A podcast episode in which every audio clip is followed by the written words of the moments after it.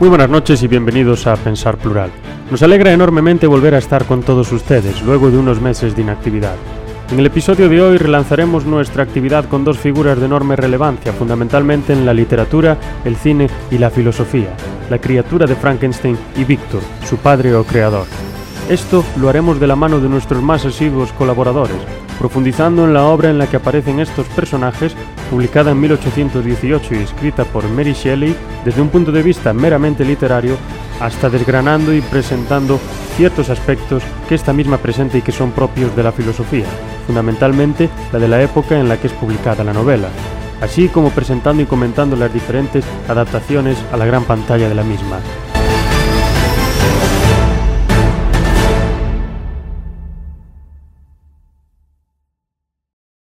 Buenas noches y bienvenidos a Pensar Plural. Estamos muy contentos de tenerlos otra vez más con nosotros y hoy contamos con tres invitados, nuestros más asiduos invitados que son Daniel Gorostiza, Pablo Valcárcelo de Phantom y Joja.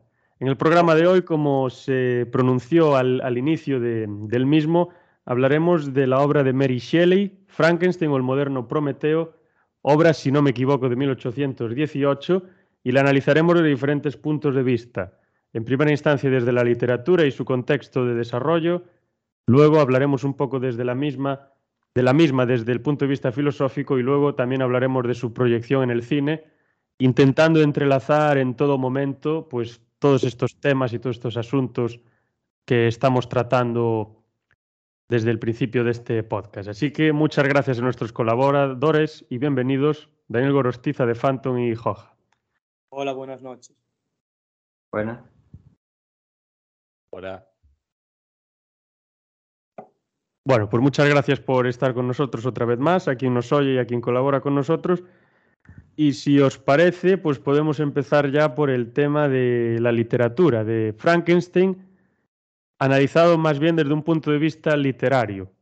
Cómo se desarrolla la obra, cómo se origina, que tiene una historia muy interesante detrás, que ya me había comentado Gorostiza fuera de micrófono, y lo que implica esta obra en la historia de la literatura y lo que la importancia de esta autora también y lo que implica su, su trabajo. Así que cuando quiera, cuando quiera Gorostiza puedes, puedes empezar. Bueno, pues Mary Shelley era hija de, un padre anarquista y filósofo político, William Godwin, y su madre era eh, también filósofa y feminista. De hecho, es autora de uno de los libros que se consideran fundacionales del feminismo, La Vindicación de los Derechos de la Mujer. Su madre se llamaba Mary Wollstonecraft. Eh, Mary Shelley nació en Londres en agosto del 1779 y murió también en Londres en 1851. Y fue pues eh, dramaturga, ensayista, biógrafa y también se dedicó a editar y promocionar las obras de su esposo, que era un famoso poeta romántico. Pero por lo que es más conocida es por su obra de terror romántico o su profunda ficción gótica, Frankenstein o el moderno Prometeo, que fue publicada por primera vez en 1818 y a la que se considera la primera novela de género de ciencia ficción moderna, que de hecho eh, logra inaugurar eh, ese género. En 1814, Mary inicia una relación con un discípulo de su padre, Percy, Percy Shelley, que estaba casado con, otra mujer, eh, pero no le importó mucho porque se fueron a viajar por Europa, Mary, Percy y la hermanastra de Mary, y también estuvieron durante esa época viviendo en Francia.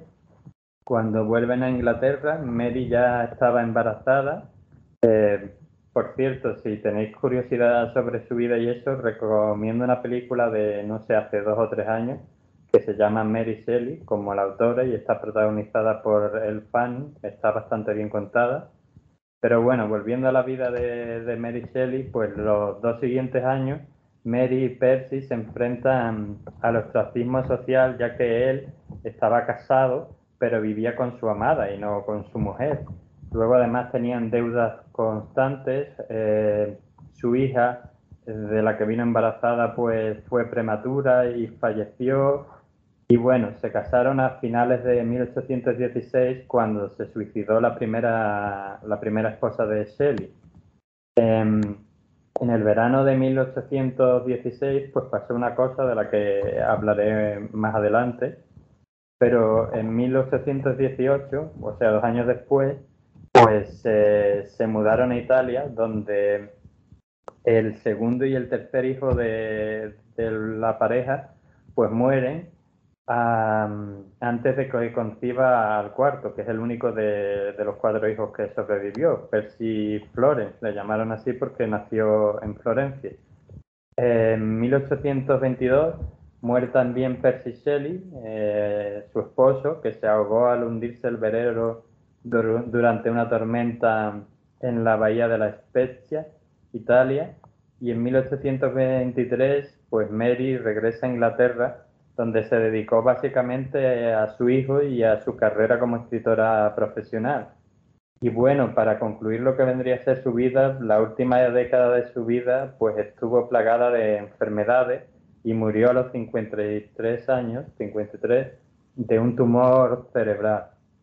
Y contaré que hasta 1970 se la conocía más que nada por Frankenstein y por editar las obras de su marido pero a partir de ese año, de 1970, eh, se la conoce también, o, más bien se redescubre su interesante y extensa obra literaria, porque escribió bastantes más obras que, que Frankenstein, aunque probablemente Frankenstein sea la mejor. Pues desde novelas históricas como Valperga y Perkin Warbeck hasta ciencia ficción apocalíptica, El último hombre, y otros tipos de novelas como Faulkner y Lodore.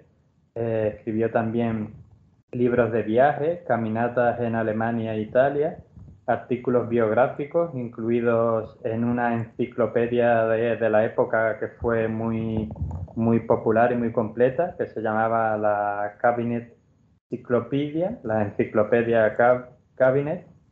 Em, y en todo esto, pues nos muestra eh, el punto de que Mary nunca perdió su radicalidad a, la hora de, abordar la sociedad y la vida en general. Las obras de Mary Shelley, pues a menudo argumentan que la, que la cooperación y la compasión, particularmente las practicadas por las mujeres en su familia, son las formas de las mejores formas de reformar la sociedad civil lo cual era un desafío directo al individualismo romántico promovido por su marido y algunas teorías políticas educativas de su padre que promovían el fomento del individualismo social.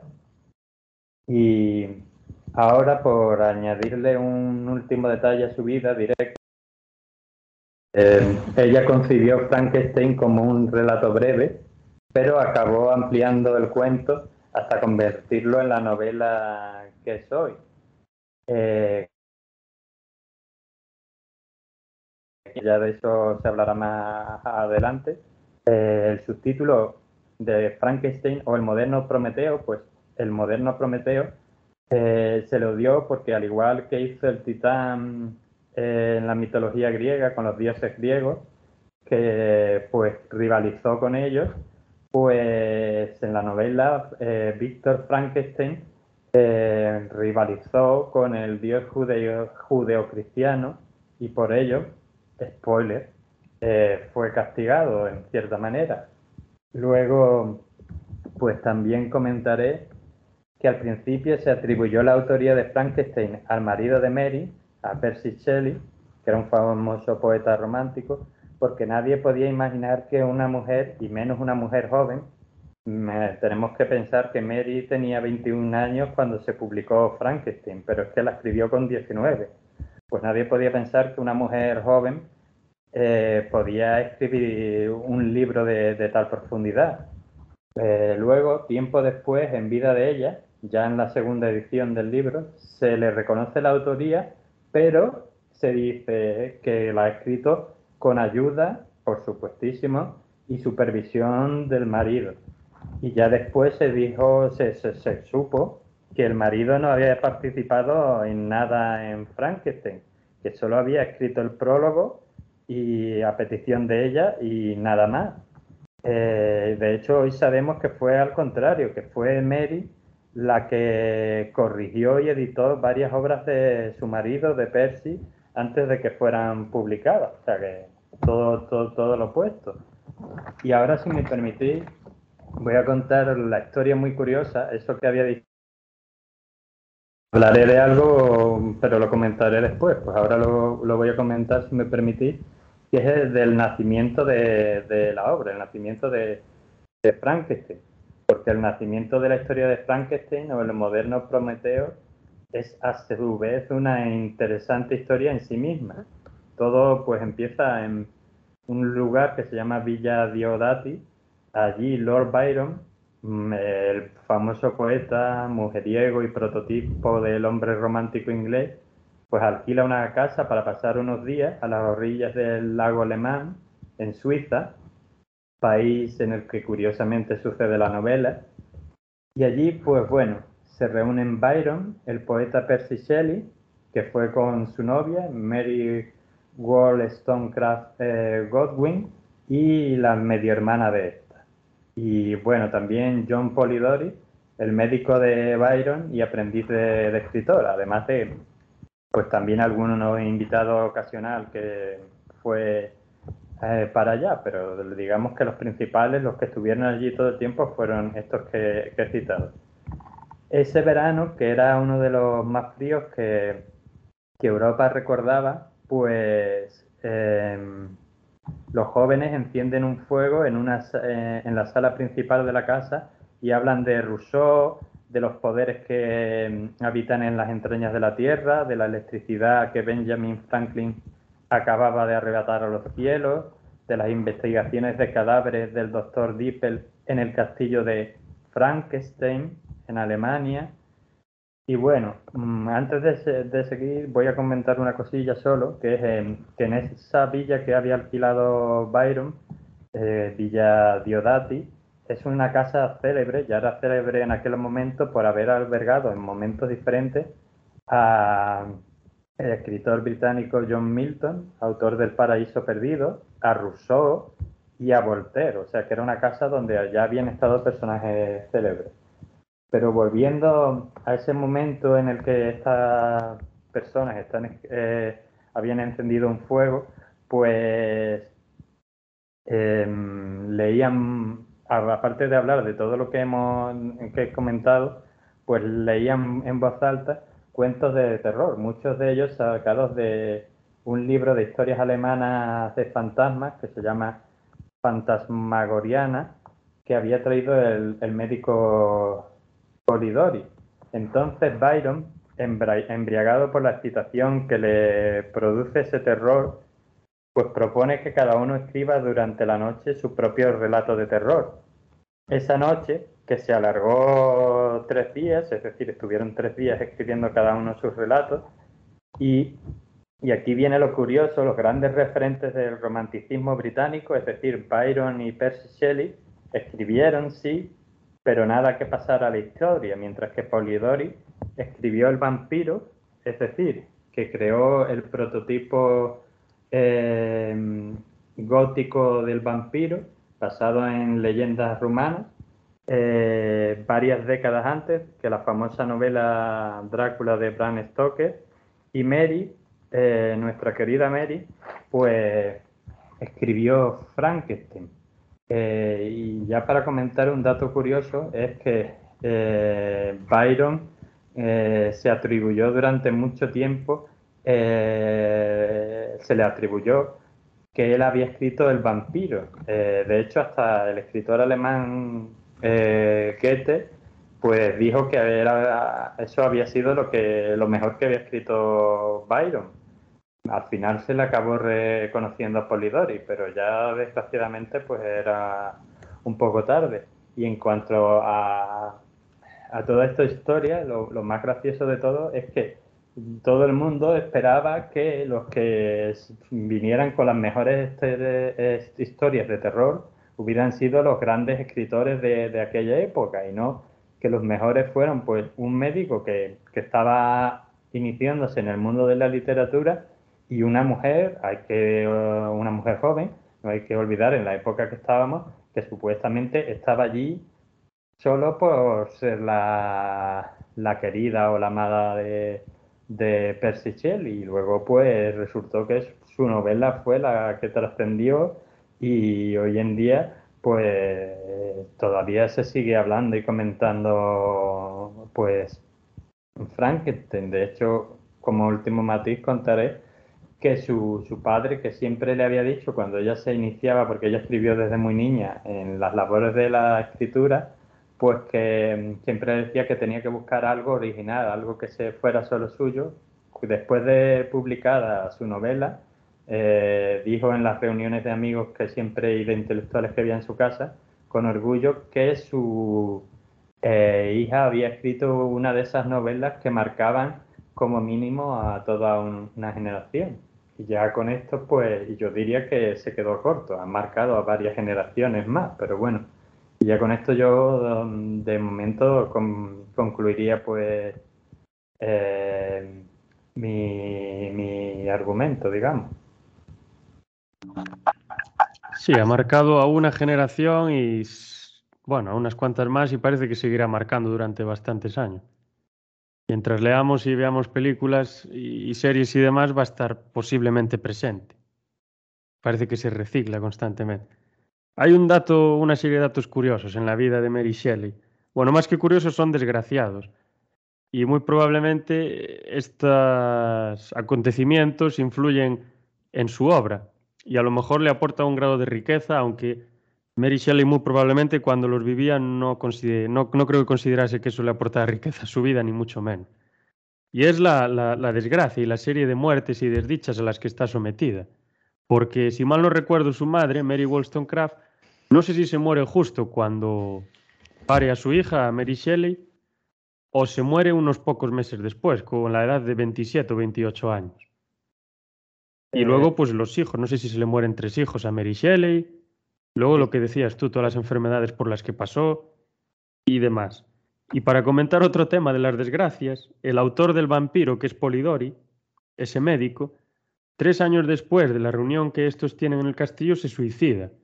Y como ahora estás hablando de que Goethe consideraba que la obra del vampiro era de, Byron y oficialmente se consideraba de eso, pues no estoy muy seguro, pero a lo mejor la razón por la que Polidori se suicida tiene que ver con, con algo de esto. No sé si, si tienes algo de información sobre ello, si no, pasamos ya a otro, a otro asunto. Hombre, por lo que yo sé, por lo que yo he leído, sí tenía relación. De hecho, eh, cuando se le reconoce la, la, obra a él, la autoría de la obra, él ya estaba muerto y entonces, hombre, es difícil determinar todas las causas que le llevaron a, morir, pero dado que se envenenó, o sea que no se murió de una enfermedad, de una enfermedad o algo así, pues sí se, se piensa que la causa fue probablemente esa, que su, su obra, su gran obra, pues encima no se le fue reconocida a él, se la fue reconocida a Byron y como Byron no decía que no, pues todo el mundo creía que era de él hasta que ya él tardíamente dijo, bueno, que no, que no es mía, pero ya era tarde, ya el otro se había envenenado, así que no te lo puedo decir con certeza al 100%, pero lo que se piensa es que se suicidó por eso, amargado porque no, no le reconocían su gran obra, digamos. Sí, y así en parte pues vemos como todos estos acontecimientos y este entorno de desgracia que era muy, muy, muy, propio del siglo XIX y con la revolución industrial pues también veríamos un entorno de, para los obreros por lo menos sería un entorno de, de pobreza, de desgracia, de desdichas, de muertes prematuras, la mortandad infantil era enorme, había una cantidad de enfermedades descomunales. Y ahora si, si Phantom y Joja no, no quieren añadir nada con respecto a esto, podemos pasar al siguiente bloque. Si no, esperamos por lo que ellos nos puedan comentar y añadir a esto que acaba de decir y que acaba de compartir Daniel. ¿Cuál, ¿Cuál era el año de la obra? 1818. Sí, 1818. Simplemente decir que me parece interesante la cierta oscuridad que transmite la obra cuando al fin y al cabo estamos en, en el fin de lo que fue la ilustración que trajo consigo la derrota de Napoleón. No sé, si- no sé cuál era el espíritu de la época en ese momento. Pues,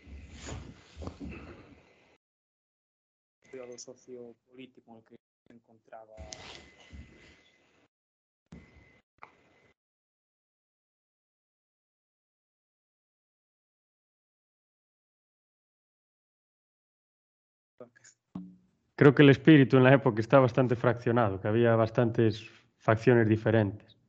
Por lo menos en el punto de vista filosófico había tres o cuatro corrientes en lucha unas con otras. Es que, es que hablamos de que se trata de una obra gótica, ¿no? Creo que dijo. Sí, sí, es una obra Sí, romántica, romántica. gótica. Claro, Sí. claro, pero el romanticismo como tal, si no me equivoco yo, tiene lugar varios años, bastante tiempo después. No, en teoría se empiezan a finales del siglo XIX como una respuesta a la ilustración Claro, a finales del siglo XIX. y luego se extendería casi hasta, no sé exactamente, a lo mejor hasta los años 50 del siglo XIX. No, perdón, a finales del siglo XVIII comienza. Sí, En el exacto. 1788 más o menos, con el movimiento este de Sturm-und-Drang. Y yo creo que se extiende hasta sobre el 1850, una cosa así. Que es cuando entran en escena pues los dos grandes pesos pesados de la filosofía alemana que son, bueno, después de Kant, que son Schopenhauer y ya no digamos Hegel, que acaba con absolutamente todo. Y luego ya tendrías a Marx.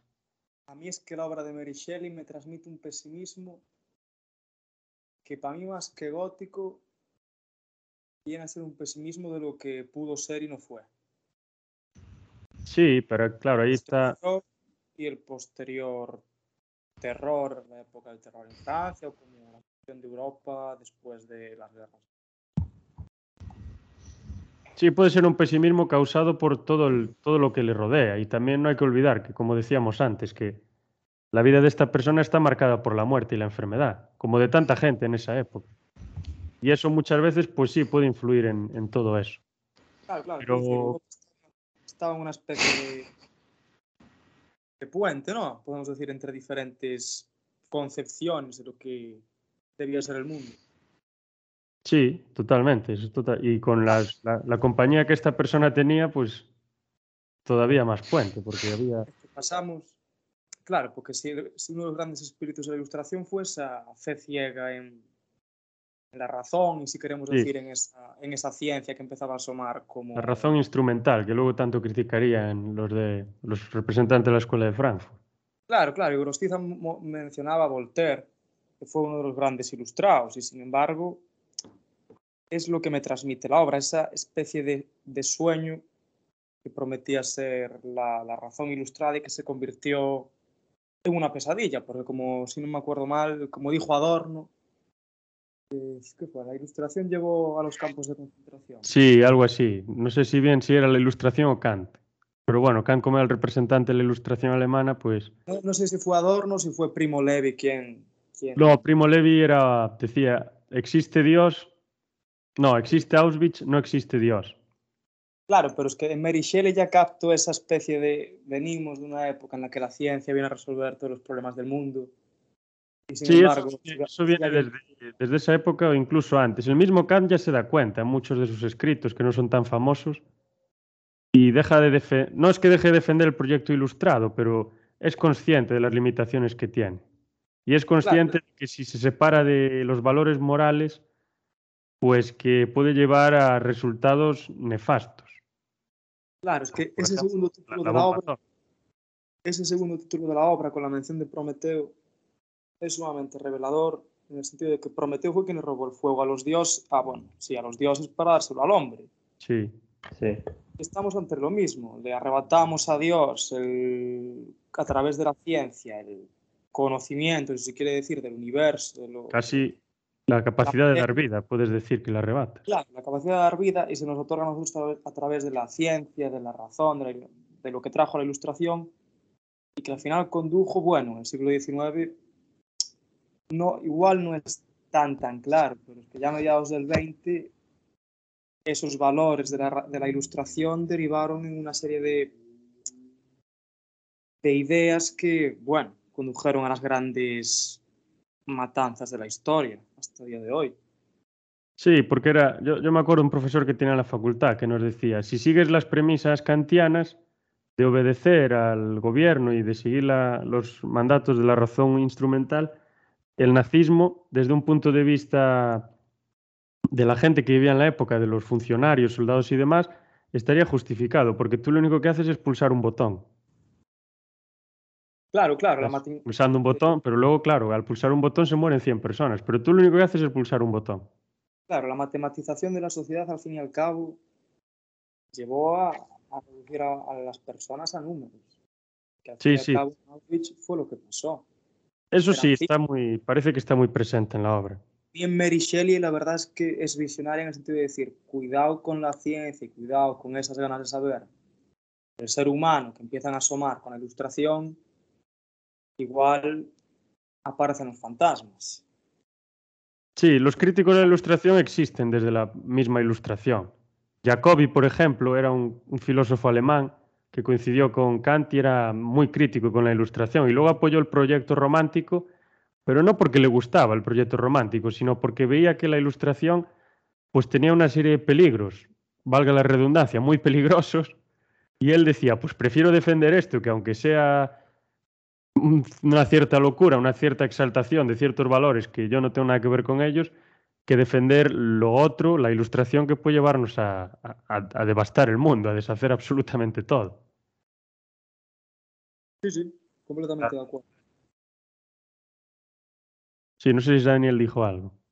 No, que hay que también entender un poco el contexto eh, familiar en el que creció Mary Shelley. O sea, su padre era filósofo político y se le considera en cierta forma uno de, los primeros anarquistas, por lo menos eh, política, filosóficamente hablando, y su madre era feminista. Entonces, pues ella había, aunque no la había conocido, pero sí había leído sus escritos, había mamado en cierta forma que la ilustración nos podía haber hecho avanzar bastante, que de hecho lo hizo, pero que no nos había curado de todos los males de la sociedad como parecía que, que iba a hacer. O sea, los obreros se morían, seguían muriendo por trabajar todos los días 12 horas y las mujeres seguían sin tener prácticamente ningún derecho. O sea que ella viene de un ambiente en el que ve, pues mira, la ilustración no, no nos ha salvado, nos habrá ayudado, pero cuidado, que no es, no es la, la receta perfecta. Sí, y yo no sé cómo lo veis, pero yo pienso que a inicios del año 2000 vimos un segundo efecto de ilustración, al decir, es el fin de la historia, como decía Fukuyama. Sí, en esa obra. Y sin embargo, como por el contrario defiende Bauman, o defendía que creo que está muerto, para nada, vivimos en un mundo donde justamente los peligros son mayores que antes. Y en una ilustración se vivió algo parecido, es decir, es, hasta aquí damos de nosotros, ya estamos en la de la razón, se acabaron los problemas y justamente todo lo contrario, empezaban ahí los verdaderos problemas del ser humano al afrontar una serie de retos, de, avances que, ojo, que si bien, si bien usados pueden ser una especie de fin de la historia, la, la propia historia demostró que para nada, que justamente podemos hablar de cierto retroceso. Sí, exactamente. Aparte, ya no es que nosotros seamos más agresivos o menos que en el pasado. La cosa es que hoy si generamos un conflicto bélico, cual, bueno, cualquier gobierno no, pero muchos gobiernos de muchos países, el ejército, pongamos Estados Unidos o China, pueden disolver un país en cuestión de, de minutos. Es decir, antes no éramos capaces de hacer eso. La bomba atómica fue pues un antes y un después, pero es que hoy en día esa bomba atómica debe ser la, menor arma que podríamos tener, que debemos tener unas armas de destrucción increíbles, que pueden destruir prácticamente la Tierra entera no digo en cuestión de minutos, pero en cuestión de horas o días muy probablemente. Y eso es algo que, que asusta. Es decir, sí, la técnica, pues yo puedo usar mi teléfono para llamarte a ti porque no puedo verte porque estoy en la otra punta del mundo y puedo hablar contigo. Pero también puedo usar mi teléfono para activar una bomba. Entonces ahí está el problema. ¿Cómo usamos la, la tecnología? Que esto ya lo tocamos en el otro podcast, ya uno de los primeros que hicimos, me acuerdo. Mm, claro, es que la energía atómica de por sí es un Frankenstein. Puede haber nacido en un contexto de ser beneficiosa como fuente de energía, pero sin embargo puede volverse rápidamente contra ti. Contra ti, hablando de ti como de la especie humana entera. Sí, totalmente. Si, si, ¿cómo, decir, ¿Cómo diría? Esta expresión que se dice, si los científicos, bueno, o quien aplica la técnica da las, da las espaldas a los valores que debemos compartir como sociedad o que tenemos en un momento, pues es cuando pueden pasar estas aberraciones, por decirlo de algún modo. Sí, sí, el propio, el propio Oppenheimer, uno de los principales impulsores de la bomba atómica, tiene una entrevista posterior de el tipo está completamente apenado por lo que se hizo en los Álamos cuando se, se desarrolló el arma como tal. Hicieron de la energía atómica un invento capaz de acabar con millones de vidas. Sí, efectivamente. Tal como sucedió en Hiroshima y Nagasaki, tristemente. Totalmente. Ahora querría preguntar a Phantom una cosa sobre el otro día, sí, sí, seguro que se acuerda, estuvimos hablando de David Cronenberg y estuvimos hablando de la mosca. Y hablábamos de ciertas características de la película, como que en cierta medida yo veía un poco al, al doctor Frankenstein cuando hablábamos del protagonista de la mosca. ¿Tú cómo, cómo, verías eso, Phantom? ¿Crees que existe un paralelismo claro entre el doctor Frankenstein y el protagonista, diremos, de la mosca del año 86, por ejemplo? Sí, a ver, yo, yo pienso que sí, porque si te das cuenta, él lo que pretende en parte es jugar a ser Dios.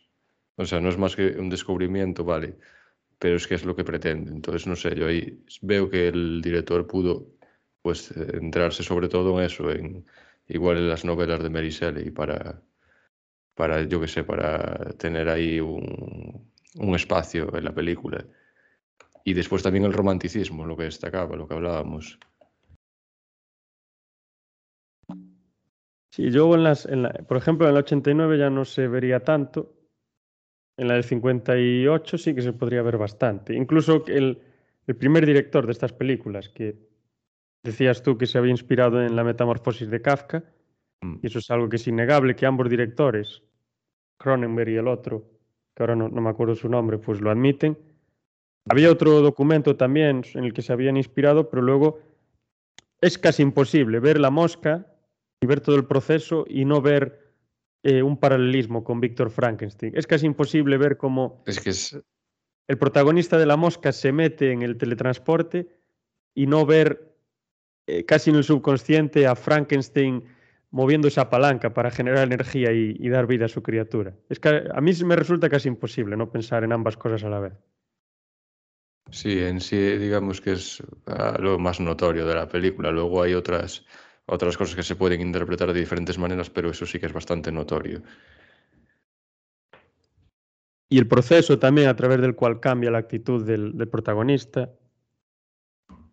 Y el castigo incluso, porque no sé si corregidme si me equivoco, creo que Prometeo cuando los dioses lo, lo, lo pillan, le, el castigo que tiene es que unos cuervos le van a comer la, los intestinos o el estómago eh, infinitamente, que es el nunca van a acabar. Sí, sí es el riñón, creo que era todas las noches.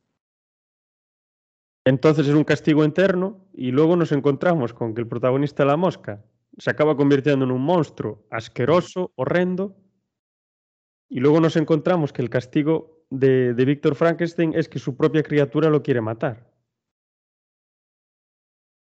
Pero él ya te lo explicaba en muchas de las entrevistas que realizó Cronenberg, sí. eh, en dónde se basaban sus obras. Y las plasma en el cine, evidentemente, después.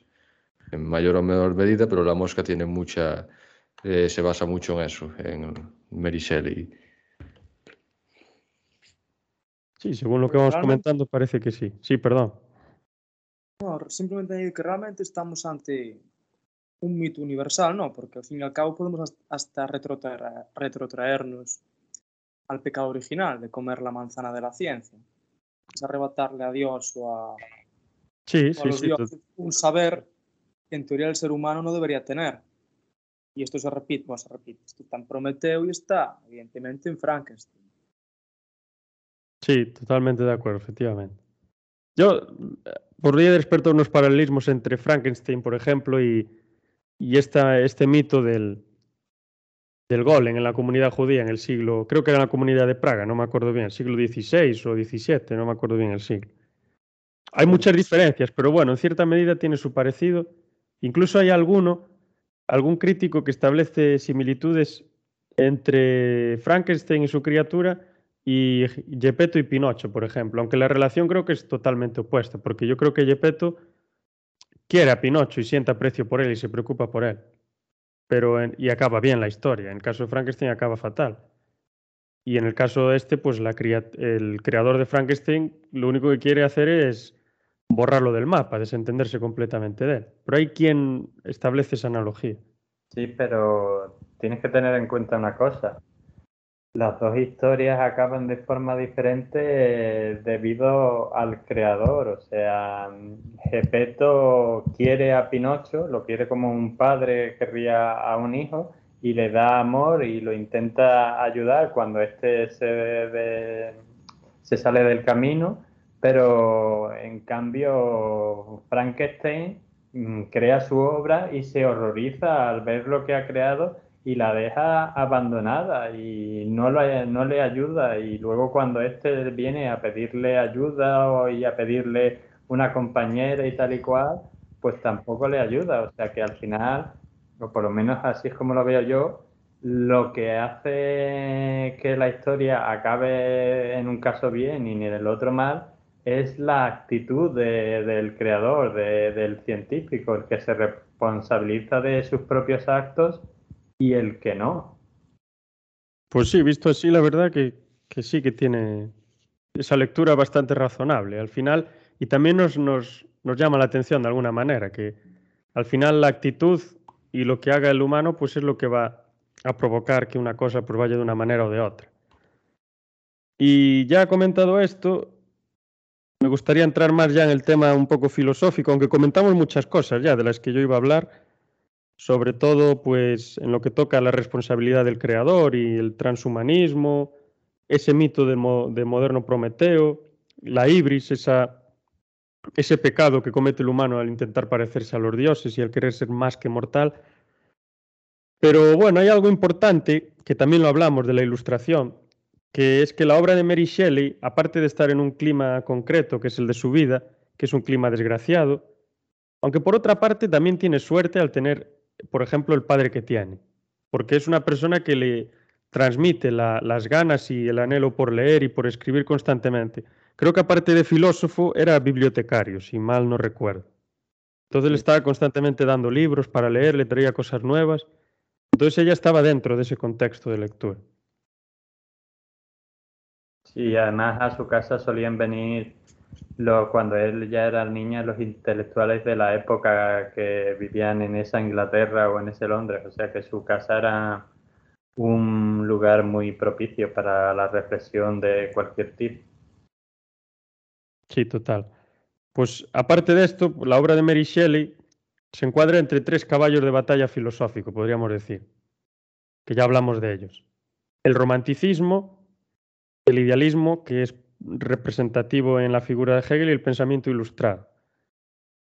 Es muy probable que estas tres corrientes se pueden percibir en Frankenstein, a través de diferentes personajes, escenas, diálogos y demás.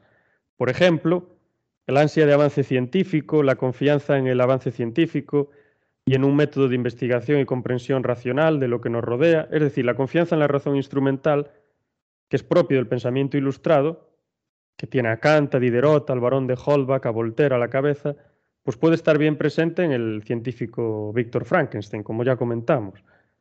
Luego las características más propias del pensamiento romántico, como el dejarse llevar por la intuición, por la originalidad, el pretender vivir en contacto con la naturaleza, el tener una imagen exaltada de la misma, se pueden percibir en las primeras acciones de la criatura a la que Víctor Frankenstein da vida, y en las acciones de su anciano amigo ciego, que la primera persona con la que habla es un, anciano ciego que como no es capaz de verlo y no es capaz de ver el horror de su aspecto, no lo juzga por ello, y lo juzga por lo que hace y por lo que dice.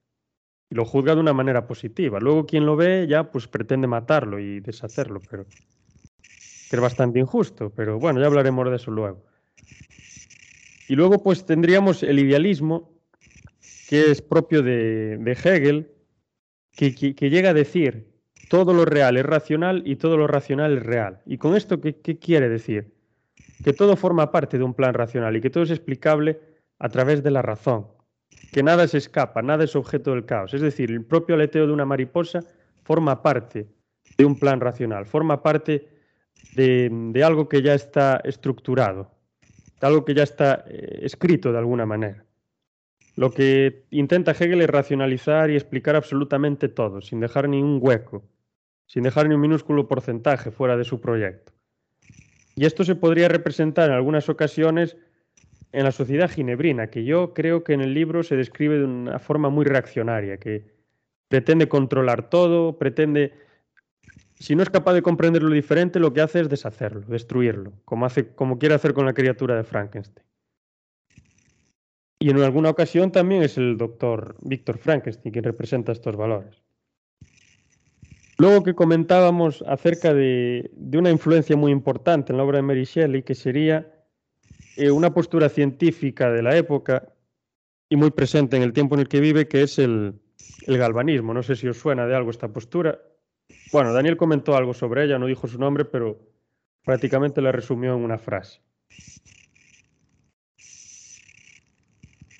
Y luego, bueno, luego no, siguiendo con esto, cabe decir que quien es el, el que postula esta, esta, teoría es Luigi Galvani, un médico físico y fisiólogo que vive entre 1737 y el 98, que escribe la obra De Viribus Electricitatis in Motu Musculari Commentarius, y en la que es en la que expone esta teoría, que lo que viene a defender es que el cerebro y los órganos y músculos humanos funcionan a través de impulsos eléctricos.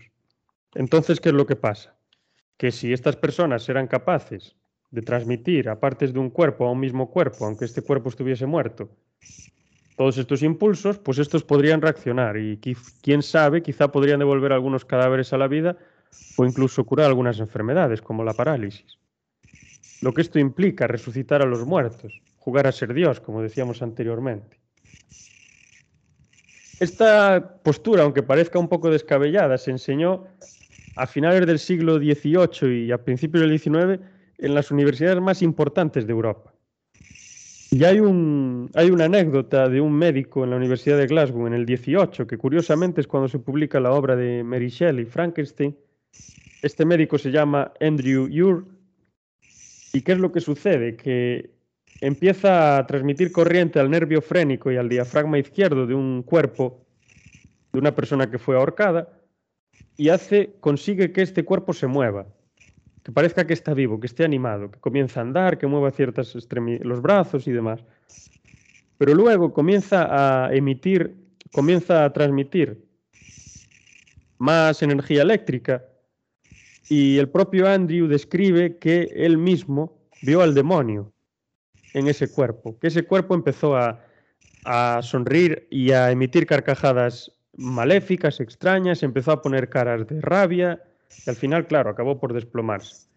Y como dije antes, él mismo describe que eso era el propio demonio. Y algunos interpretaron que eso era como una especie de aviso de no podemos seguir jugando con esto, hay que dejarlo porque el mal está ahí, el demonio está ahí presente. Eh, obviamente, la idea de que el cerebro y el cuerpo funcionan por impulsos eléctricos parece ser correcta y creo que está en concordancia con lo que se piensa hoy dentro de la ciencia. No fueron capaces de dar vida a ningún cuerpo, aparte de esta anécdota. Fueron capaces de estimular alguna, el movimiento de algunas ranas, sapos, ratas, culebras o lo que fuese, pero no de dar vida. Porque yo creo que ni hoy en día, no, no creo, no, estoy seguro que hoy en día no somos capaces de, de hacer eso, porque primero tienes que saber la cantidad de energía que tienes que transmitir y luego no es que solo transmita la energía, es que tienes que ser capaz de que esa energía se quede en el cuerpo y se quede de la forma en la que tú en la que tiene que estar distribuida para que un cuerpo funcione como un humano. Hombre, yo dar vida no creo, pero tú piensas que si a ti se te para el corazón, lo primero que te van a hacer es practicarte un electroshock, que no es más que básicamente soltarte ahí gran cantidad de, electricidad para que tu corazón empiece otra vez a, latir. Así que dar vida no creo que seamos capaces todavía y con electricidad que está menos, pero eh, coger y un cuerpo que todavía no se ha muerto y darle el empujoncito para que siga vivo, ya sí somos capaces y no de ahora, desde hace bastante tiempo. Sí, sí, y eso iba a comentar que estas ideas según estuve leyendo, muy probablemente influyeron en, el desarrollo de ese aparato que tú dices, del desfibrilador. Que es decir, nos parecen disparatadas y locas, pero al final, pues, nos han servido de utilidad para esto. Que dar vida, como dices tú, no, pero para reanimar, pues, obviamente sí. Pero claro, eso de transmitir energía eléctrica en el cerebro y hacer que vuelva a funcionar después de que lleve la persona muerta varios días o varias horas, Mm, por lo menos hoy a mí me parece no realizable. A lo mejor en un futuro se puede realizar, pero hoy en día parece que no. Pero eso de reanimar y tantas vidas ha salvado ese, aparato de reanimación. Luego existen otras cuestiones filosóficas que ya son más concretas, que se pueden extraer a través de la lectura de la obra, pero de la obra se pueden extraer una centena de cuestiones filosóficas. Incluso al extraer estas cuestiones nos llevan a otras cuestiones y esas mismas cuestiones nos llevan a otras y así como el juego que siempre se juega y nunca empieza y la pescadilla que se muerde la cola. Y las he resumido en forma de preguntas, tampoco las quería hacer demasiado complejas porque si no, pues se nos va más el podcast hablando de conceptos filosóficos que son muy interesantes, pero bueno, nos interesa un número reducido de personas, no a la mayoría de las personas que, siguen el podcast. Y así, para hacerlo más sencillo, puedo resumir ciertas preguntas como, por ejemplo, ¿cuál es la condición de ser humano? ¿Por qué la criatura de Frankenstein no se considera un ser humano? ¿Basta con ser humano para serlo o también hay que parecerlo por fuera? Porque si el ser humano es un bípido implume, como decía Platón y Sócrates, con inteligencia, capacidad moral y, y con razón, pues entonces la criatura de Frankenstein tiene que ser considerada como un ser humano. Pero ¿por qué las personas en el momento no consideraron a esta criatura como un ser humano, sino como un monstruo? Yo considero que es por el aspecto físico. Y luego, pues podríamos decir, ¿por qué que esto, lo que Mary Shelley podría pretender es denunciar un poco el, el rechazo a lo que es diferente, denunciar el ostracismo de la que ella fue objeto también y denunciar en parte el, bullying, el moving y, todas estas, y todos estos asuntos, que también es un tema muy interesante el que podríamos hablar. Luego hay otra pregunta muy importante, quizá la más famosa dentro de la obra de, de Frankenstein, que es la siguiente, ¿cuál es la naturaleza moral del ser humano? Que esto nos lleva pues a las teorías contractualistas, de las que Joja seguramente tiene bastante más información que yo por su formación. Y estas teorías, pues, fundamentalmente en la época conviven dos, que son no contradictorias, pero sí que eran eh, rivales. Por una parte teníamos la, la, teoría de los seguidores de Rousseau, que se basa fundamentalmente en un escrito, un discurso sobre el origen de las artes y de las ciencias, creo que se titula, que publica en el año 1752 o 53, si mal no recuerdo, que curiosamente este discurso lo presenta en un concurso, queda de segundo, pero nadie se ha acordado de, quién ha sido el primer clasificado en ese discurso. Es una de esas pocas veces que, el, que del segundo sí se acuerdan en el primero, y del primero no. Es raro que pase, pero a veces pasa. Y bueno, ¿qué decía Rousseau sobre el ser humano? Que no era necesariamente bueno en la naturaleza, pero que era indiferente, que no se metía con nadie. Él, en un estado natural, él se inspira bastante en la descripción del, Edén, del paraíso. Entonces, están ahí los árboles, los animales y demás, pues el ser humano, pues llega allí, tiene hambre, se come una pera, una manzana no, por supuesto, una cereza, se come una patata que coge en el suelo, lo que sea, y se pone a dormir. Y luego para satisfacer sus necesidades fisiológicas, como la reproducción, se juntaría con otros humanos. Pero en el resto de tiempo no agredería a nadie, no se metería con nadie y estaría tranquilamente a lo suyo. Aquí tiene un problema Rousseau, que lo voy a comentar así por encima, y es que Rousseau está describiendo a un ser humano hipotético que es un hombre. Porque una mujer no se puede permitir esto porque es la que se queda embarazada y la que tiene que cuidar al hijo o la hija.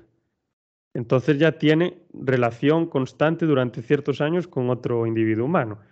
Entonces ya casi la, su teoría ya la podríamos tirar por la borda. Pero lo que nos queda en esencia es que él defiende, entre comillas, que el ser humano es bueno, por naturaleza. Y luego dice que la sociedad lo vuelve avaricioso, ambicioso, envidioso y demás porque se compara con los demás y quiere estar por encima de ellos y también lo vuelve hipócrita porque quiere parecer que no es lo que es. La otra postura fundamental sería la de Hobbes, que es quien dice que el estado de naturaleza es un estado de guerra en el que todos pueden luchar contra todos porque no hay nada que lo prohíba. Y por lo tanto es necesario establecer pues, las leyes y el que él llama leviatán. Otro de los temas de los que también hablamos en modo de pregunta, ¿es Víctor Frankenstein responsable moralmente de su criatura? Y esto nos lleva, ¿es un creador, fabricante o vendedor responsable de lo que se haga con su producto? ¿Es un traficante de armas culpable de que haya guerras? ¿Es un traficante de cocaína culpable de que la gente consuma drogas? Son científicos, como ya decíamos, del proyecto Manhattan, creo que es cuando se desarrolla esta bomba nuclear. Científicos tales como Einstein, responsables de la masacre de Hiroshima y Nagasaki, y otra de las preguntas ya dentro de la novela, ¿es en parte Frankenstein culpable de que su criatura sea un asesino o no? Y luego, por último, y ya paro, ya os dejo a vosotros, tenemos la cuestión de los límites de la ciencia y de su, el choque de, de la ciencia con los valores. Los científicos erráticos y solitarios, solitarios perdón, pueden ser un problema, los que dan espaldas a la sociedad los que trabajan para satisfacer su ambición. Y aquí nos viene la pregunta de, ¿es justificable la investigación científica si no se lleva a cabo en aras de un bien compartido por la comunidad? ¿Y si está en contra de valores propios de esta? Y por otra parte, cabe destacar también el peligro del ansia de dominio. Desde el Renacimiento, el ser humano ve al mundo como un campo de dominio, un campo de control y de modificación, que él puede modificar, controlar y dominar a su, a su antojo. Él se ve a sí mismo como el dueño y el señor a través de la técnica de todo lo que existe, incluso de sí mismo. Los peligros de la razón instrumental pues están aquí. Percibir la realidad como un teclado de ordenador, como un campo de juego con el que hacer lo que a uno se le antoja.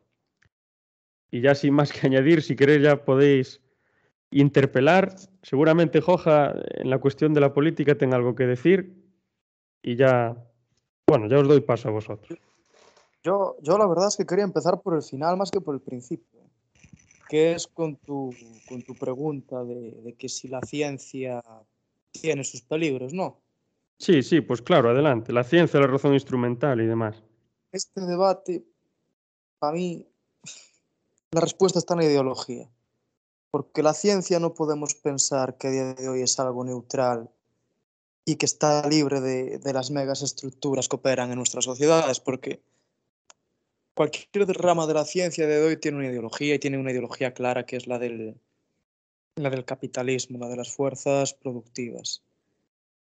Y acorde con esto, a día de hoy vivimos en un mundo donde la, te la tecnología justamente sirve a las necesidades del mercado.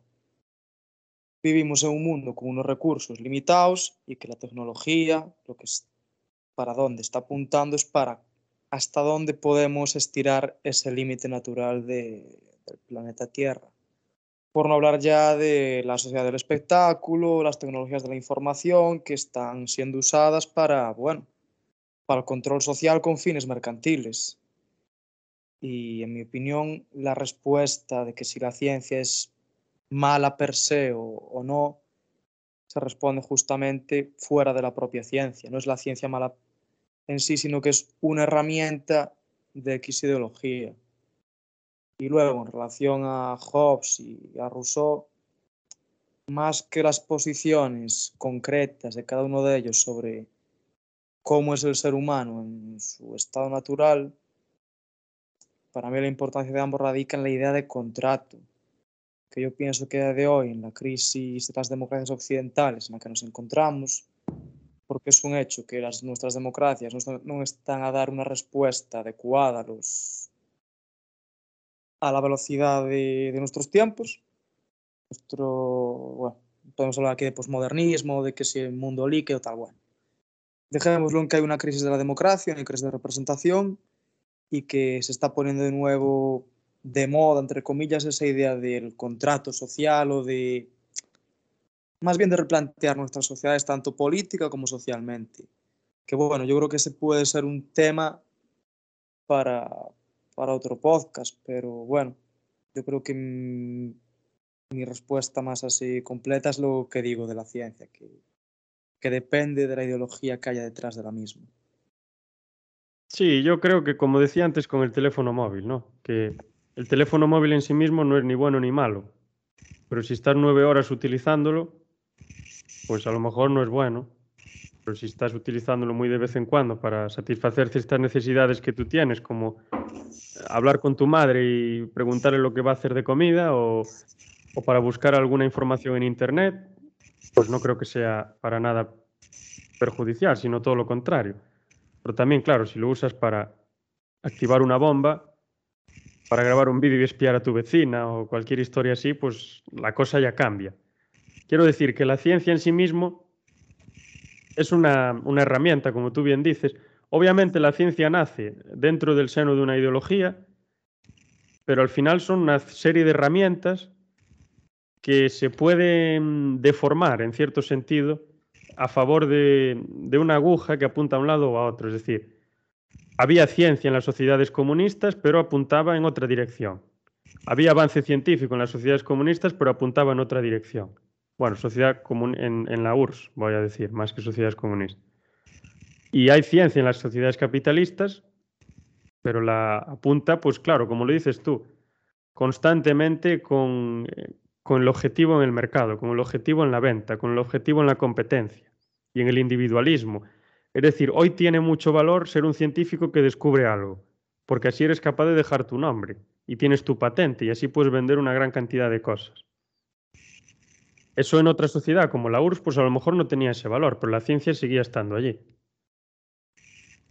Lo podemos ver en la carrera espacial de nuestros tiempos, quienes están dando grandes pasos hacia los viajes espaciales, la colonización de otros mundos y demás, ahora mismo está en manos de Elon Musk y de Jeff Bezos, si no me equivoco.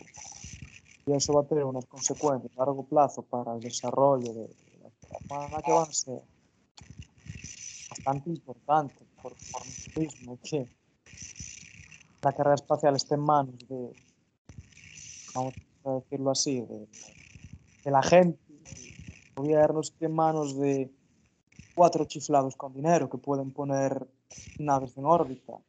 Vamos a pagar caro, pienso yo, dejar algo tan importante como es el futuro de la humanidad en manos de, de estos chiflados. ¿No? Es que la cosa es que si ellos son los dueños de las máquinas, ellos pueden hacer lo que quieran con ellas. Entonces estamos ante un problema. Pues, eh, Bastante. Claro. Eso, es, eso es arbitraria su decisión. Ahora mismo están mandando un montón de. Están haciendo un montón de experimentos y no sé si hace poco mandaron a un señor muy mayor a, a órbita, no, no, me acuerdo bien quién fue. Y no sé si Elon Musk incluso estuvo en fuera de la Tierra o no sé qué pasó.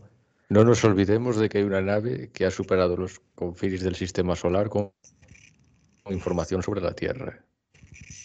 Bueno, pero la información También. la pusimos nosotros allí, o sea que eso... Sí, pero no está bien decir, digamos, porque ¿quién puede coger esa nave? ¿Eh? No sabemos lo que hay ahí fuera.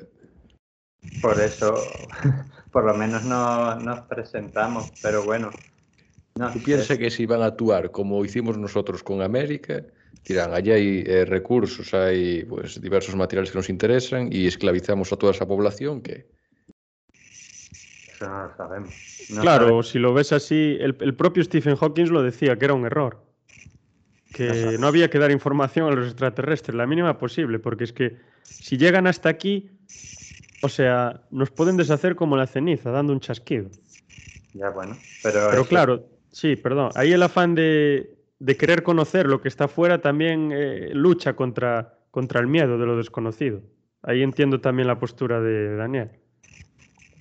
Pero claro, no sabemos lo que van a, lo que hay ahí fuera, pueden ser como nosotros y entonces pues tendremos serios problemas o a lo mejor no, porque no todos los que hay ahí fuera, si es que hay alguien fuera, tienen que ser conquistadores. Y, y por cierto, aprovecho para, porque has hecho muchas preguntas para contestar una de ellas, aunque ya la habíamos contestado un poco, eh, la responsabilidad de Víctor Frankenstein con, con su criatura. Yo mm, ya lo hemos contestado un poco al hablar de Gepetto, pero yo creo que ese es un punto muy importante, por lo menos para mí lo es de, de la novela, y es eso, la responsabilidad en la creación, cuando tú creas algo como científico, como lo que sea, eh, no, solo es importante el hecho en sí de crearlo, sino lo para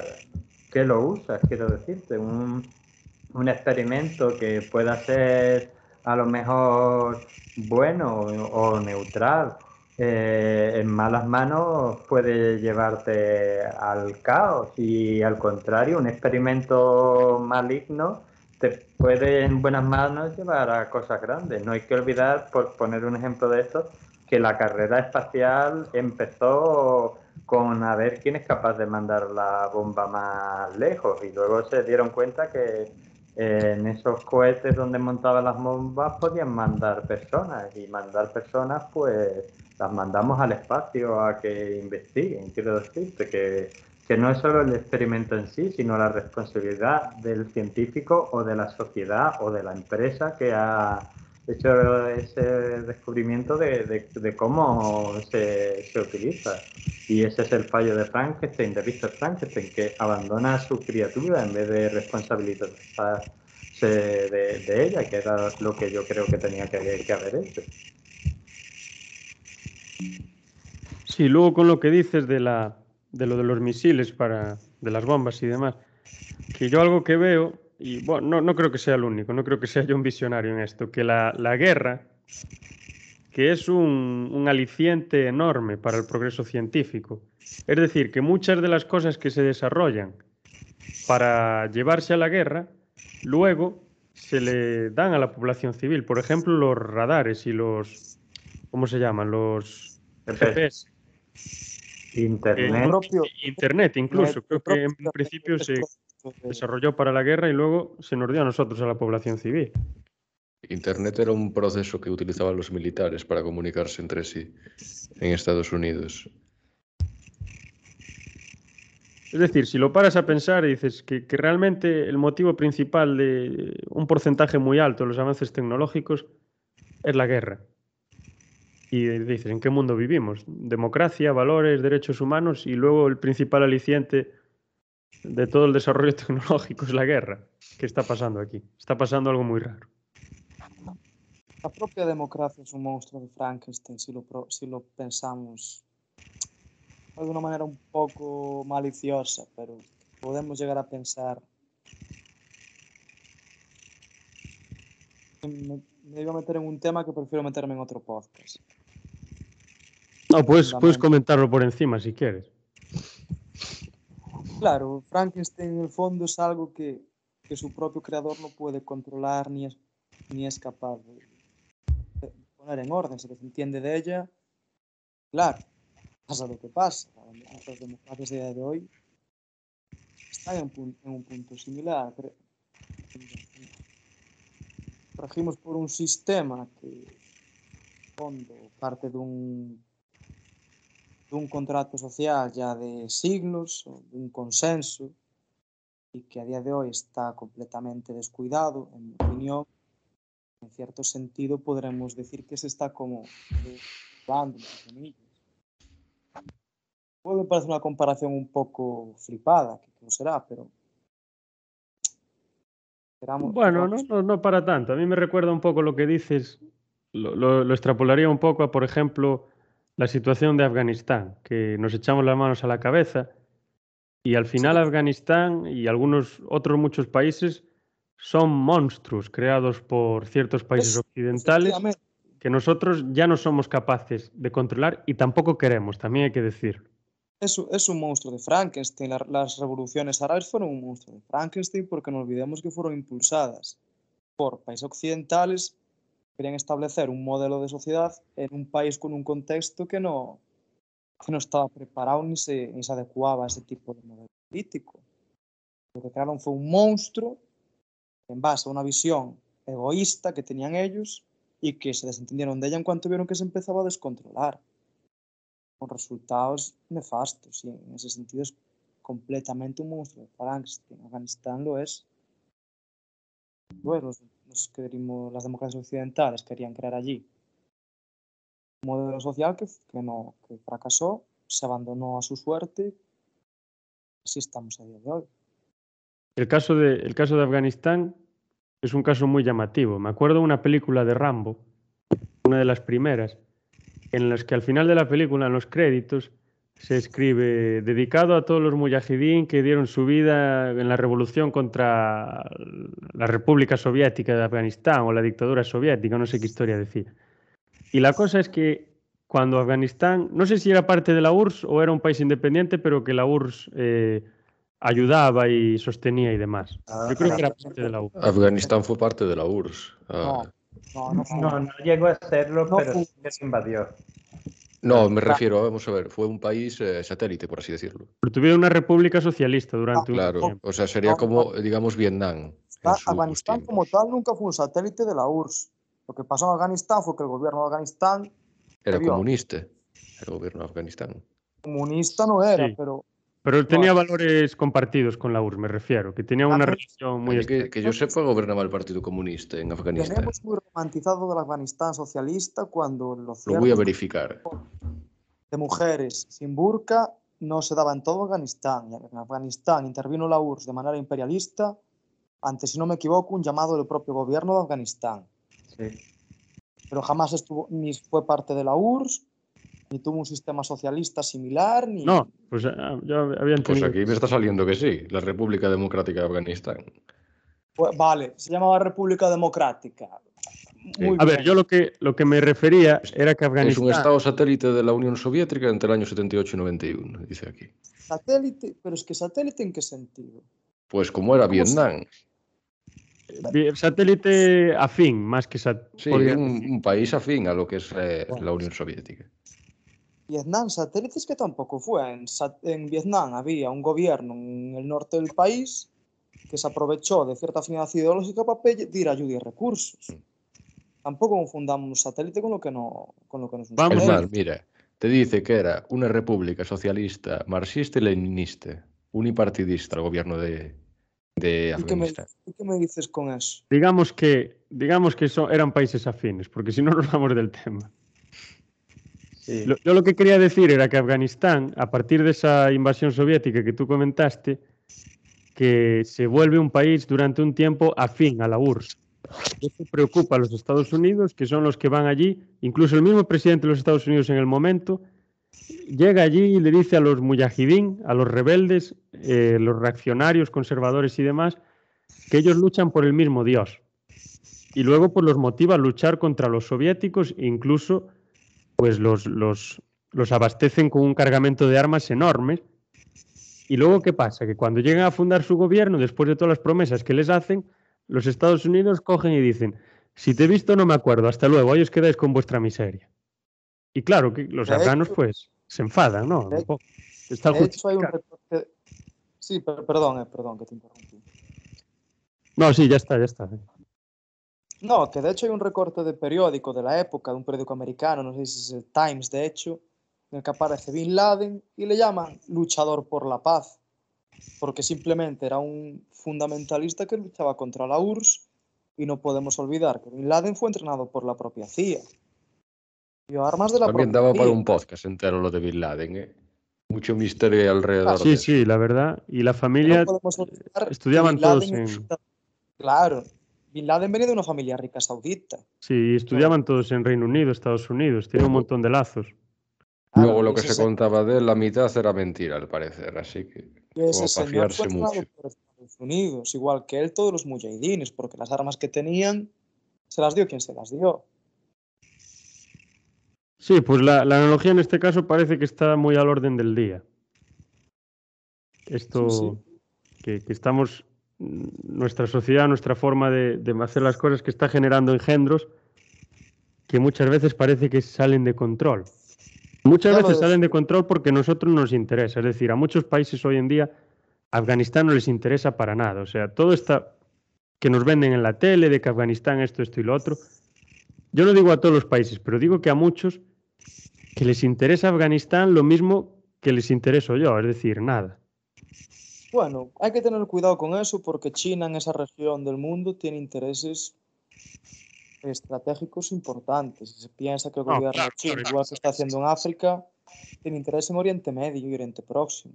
Sí, sí, sí, no, eso está claro, pero digo que hay muchos países que Afganistán, pues, como decían, sacamos las tropas de allí, pues, pues claro que las sacáis. Pero si te paras a pensar... Eh, enormes, pues seguro que no las sacabais. Ya lo, decía, ya lo decía Tú miras los recursos que tiene el país y dónde está situado y es eh, un país clave para el eje mundial. ¿eh? O sea, no es ahí, yo qué sé, no es por despreciar algún país de, yo qué sé, de alguna punta de Europa o tal, pero Afganistán está muy bien situado. No, es que Europa recursos, los países no tienen demasiados. Tienen, por eso estamos yendo fuera siempre a robar todo. Y ahora Estados Unidos está quedando relegada de potencia mundial ya nada, ya desde hace años. Ahora es China. Pero Estados Unidos tiene una cosa que nadie se espera, que tiene unas reservas de petróleo en su país enormes. Mm. Que no quieren gastar ni un barril de los suyos y tiene un montón de pozos petrolíferos a lo largo del país. Pero ellos compran todo a Oriente, pero ellos no gastan ni uno. Lo que pasa es lo que decía Gramsci, de que cuando el viejo mundo muere y nace uno nuevo, en ese intervalo de tiempo entre ambos aparecen los fantasmas. En cierto modo es lo que estamos viviendo con este cambio de, de orden mundial pasamos del dominio norteamericano, que ahora es China y países de desarrollo los que tienen la vara de mando. La India, por ejemplo. Claro, y es en estos tiempos de cambio donde se dan estos monstruos, entre comillas. Sí, pues Siria. Siria es un ejemplo también muy claro de esto. Que siempre estuvieron ahí, ¿eh? no nos engañemos porque decimos 2021 es un año de catástrofes. Mentira porque todo esto si bien es cierto que no hubo una pandemia, siempre hubo una inestabilidad de los 50 para adelante. Hablamos de la gasolina, la electricidad, la crisis del petróleo. En 70, ¿no? 73, si no me equivoco. Claro, cuando es que vivimos en tiempos convulsos, pero que ya se vivía antes en ellos. Lo que pasa es que ahora notamos más los efectos de estos cambios por una globalización que provoca que lo que pasa en un país de Oriente Medio nos afecta a nosotros directamente en nuestro día a día. Notamos más y también, eh, aunque no nos afecten tanto, a lo mejor con, con, las tecnologías de hoy, cualquiera tiene un móvil, cualquiera puede transmitir cualquier cosa y se sabe todo rápidamente. Antes, en los años 60, relativamente rápido se sabían las cosas, pero nadie llevaba un móvil en el bolsillo porque no había, obviamente. Ese es el problema de, de la globalización. Si es cierto que lo que es bueno nos llega a todos, pero lo que es malo nos llega por igual a todos, pasa en una punta del, del mundo, pasa en otra. Sí. Sí, pero yo creo que, y para enlazarlo un poco de, con el libro, viene un poco por lo que yo ya había comentado, que habíamos comentado un poco y, que es un poco de lo que se habla en el libro, por no hacerse responsable de, de sus actos, como habéis comentado en Afganistán, o sea, ayudo a los más radicales del país porque en ese momento me interesa fastidiar un poco a la Unión Soviética, pero luego cuando estos derrotan a los soviéticos, pues ya me, me desintereso y entonces pues que hagan lo que, lo que sea, o sea, no me responsabilizo de mis actos, actúo cuando me conviene y cuando no me conviene no actúo pero en ninguno de los casos me hago responsable de, lo que yo he hecho, ¿no? Es eso son otras fuerzas superiores que, llevan todo esto, ¿no? Lo has empezado tú. Sí, no, la extrapolación parece casi de libro, parece casi perfecta, no puede calzar mejor en una y en la otra. Si tenéis algo más que comentar con respecto a, todo esto, o podemos pasar ya al cine, que nos hemos extendido bastante con este tema. Venga, va, vamos a darle al cine un poco, hombre. El Phantom lo está deseando. Es, es su momento, ya. Su momento estrella. A ver qué nos, entonces a ver qué nos traes, Phantom, sobre el cine y, bueno, si tienes también información acerca. Yo, por ejemplo, conozco una serie, no, no demasiado buena, la verdad, que se llama, está en, bueno, no voy a hacer publicidad, no lo voy a decir. Se llama The Frankenstein. The Frankenstein Chronicles se llama. Sí. y va sobre, pues, empieza a investigar sobre las prácticas del doctor Frankenstein y demás a través de un una serie de cuerpos que empiezan a encontrar por Londres, que son cuerpos que están cosidos con partes de otros cuerpos y cosas así. Y bueno, ya no sé si la conocías tú, Phantom. ¿Alguno de vosotros la, conocía? Sí, yo la he visto. yo vi algún capítulo, debí ver los capítulos y no me gustó demasiado. Entonces, bueno, pues te doy la palabra, pues, Phantom, ya no te A mí, para empezar, me gustaría destacar que eh, hoy en día Frankenstein en la historia, digamos, bueno, del cine reciente, poco se pudo hablar de él, digamos, porque eh, es un personaje tan enigmático, pero hoy en día no se recrea para nada en el cine y de hecho muchas generaciones, eh, digamos, de 14, 15 años ya prácticamente no conocen nada de lo que era Frankenstein, de este personaje. Y es una gran pena porque ya veis el trasfondo todo que, que se recorre detrás de él, ¿no? La verdad es que me parece bastante lamentable que no vuelva sus películas al cine en una versión más moderna. Y bueno, yo tenía una película que, a ver, es que Frankenstein tiene muchas en el cine, muchas adaptaciones de diversos directores. Y sobre todo de la que era la, productora La Hammer, que ya cerró hace años, pero que bueno, que hacía todo este tipo de películas, Drácula, Frankenstein, etc. Y en especial me gustaría destacar una que es la de La maldición de Frankenstein. No sé si alguien de aquí la ha visto. Pues no, yo no tuve la suerte. ¿De qué año es esa película? Hay dos versiones, una que es de los... Esta es de los años 50, ahora mismo no, no me doy cuenta de la fecha, pero es en torno a los años 50. Y luego sí que hay una más moderna que es de los años 70, pero bueno, fue una adaptación pues bastante mala, por así decirlo. Muy mal acogida por el público y por los críticos. ¿Y qué es lo que sobre la primera? ¿Hay alguna, alguna reseña importante o está bastante bien adaptada, no? Eh, introduce algún elemento nuevo. la primera tiene grandes actores, a pesar de considerarse lo que era una película, pues para esos tiempos de serie B, ¿no? Por el tema del cine independiente. Pero bueno, está bastante bien adaptada. Es una interpretación de la adaptación de lo que es la leyenda de Frankenstein, producida por la, lo que era la Hammer y dirigida por un aclamado director, que no sé si lo conoceréis, pero también dirigía Drácula con Christopher Lee, Terence Fisher es una versión que cuenta como el señor Víctor Frankenstein, interpretado por Peter Cushing, se encuentra encarcelado y recuerda los episodios que llevaron a que le acusen de varios asesinatos, eh, de los cuales fueron derivados de siniestros experimentos llevados a cabo en el laboratorio y lo estético eh, reflejar que es un filme que se beneficia por una colorida fotografía de, los productores de aquella época, a pesar de haber muchas televisiones en blanco y negro, pero bueno, ya se daba el caso de alguna. Ese, ah, ese se podía ver en color, estás diciendo, en algunas televisiones. Sí, en algunas televisiones sí, sobre todo de Estados Unidos, porque aquí en España se tardó bastante. No sé si viste alguna imagen de la película. Yo no, estoy hablando por hablar. Sí, sí, sí. Pero si es, una, es en un ambiente gótico la película o no. Sí, sí, de hecho sí, es lo que destaca. Eh, la imagen es importante. A, esos, esas películas de, mm de, Tim Burton, por ejemplo, de eh, Pesadilla antes de Navidad. Es, ¿Tiene algún parecido? Por ejemplo, la película de Batman, ese entorno que tiene, tan oscuro, tan lúgubre. Los colores, cuando se pueden ver en una televisión en color, pues sí, son bastante apagados, por así decirlo, para dar esa atmósfera. De hecho, es muy inquietante. sí, es parte del... Mm. Seguro que Daniel lo sabe mejor, del impresionismo alemán, me parece, esa corriente de, eh, tan lúgubre, tan oscuro y todo. Sí, y yo sobre todo quería... Mm. Sí, aquí también lo que podíamos destacar que es que en esta versión de la película pues se muestra bien el espíritu uh, y desafiante de Víctor Frank, Frankenstein por vencer lo que es la barrera de la muerte sin importar los medios para alcanzar dicho fin. No hay concesiones ni privilegios para ningún personaje, ya que, bueno, pues diversas alternativas de la película se tornan muy crudas sin, sin importar para quién vayan pues, dirigidas. ¿Qué, cuál, ¿Cuál sería la...? Bueno, ¿tienes algo que comentar al respecto de esta película? Pues a mí lo general lo que me ha parecido es que es bastante macabra y, o sea, para la época está muy bien rodada y entiendo que a los espectadores de aquellos tiempos pues les impresionará bastante. Y Christopher Lee dijiste que salía, ¿no? ¿Qué, papel tiene Christopher Lee?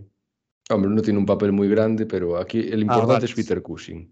es más como, no, llega a ser un cameo, pero bueno, está ahí, ¿sabes? Por lo menos. Bueno, estaría empezando, porque él era muy, murió muy mayor, pero bueno, de aquellas tendría... Ah, bueno, en esta época ya estaba bastante en auge con todo lo de Drácula y eso, que tiene ahí tropecientas películas. Y bueno, eso. ¿Sí? Sí, luego ¿cuál tendríamos? La siguiente. La del 70, ¿no? 70 y algo. Sí, la del 70 y algo, pero bueno, esa, fue una adaptación bastante mala al parecer. No, o sea, sigue, digamos, el mismo guion, pero interpretada muy mal. No es gran película para tener en cuenta. Pero entonces es una continuación de la primera. Mm, sí. Ah, vale, vale. Pensé que era como un remake o una cosa así. Mm, Luego, a ver, a ver con qué nos vas a sorprender ahora. Eh, pues a ver, la maldición de Frankenstein yo creo que es la así más importante a destacar. No sé si vosotros conocéis alguna más. Os puedo hablar de alguna otra, pero... Yo conozco una que le gusta mucho a, a Daniel, que es la de, de Little Frankenstein o el, joven Frankenstein, creo que se llama, que creo que es del 73 o 74, una cosa así, que es de Mel Brooks, que todavía sigue vivo el señor, tiene 95 años. La del... Y luego hay alguna de los... Hay una en los 90 en la que sale Robert de, de Niro, perdón, que es una de las que, bueno, no está nada mal la película. Está en la línea con la de Bram Stoker, la de, la de Drácula del 90 y algo también. De hecho, se la considera como la versión más cercana al libro de, todas las que se han hecho. Sí, eso me lo habías comentado. Yo la vi y me pareció también bastante cercana. Luego, bueno, sabréis, hay un montón de versiones eh, a partir de los 2000 que, que ya parecen otra cosa.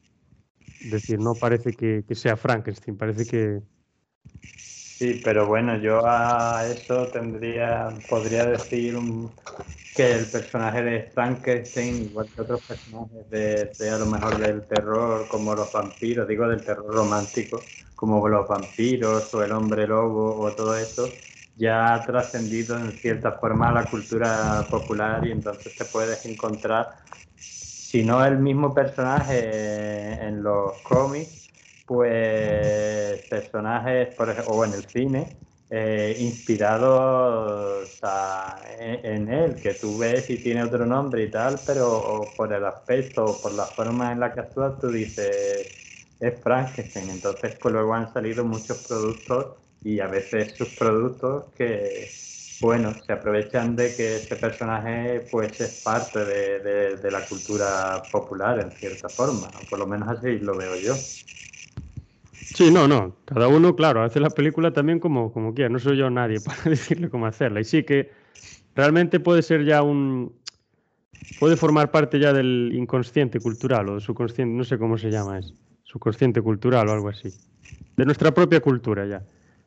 Hay, hay un elemento bueno, un elemento. Hay una película que me acuerdo ahora, que no vi hace mucho, que es una película prácticamente de humor, que se llama, se titula Monster Squad, no sé si os suena.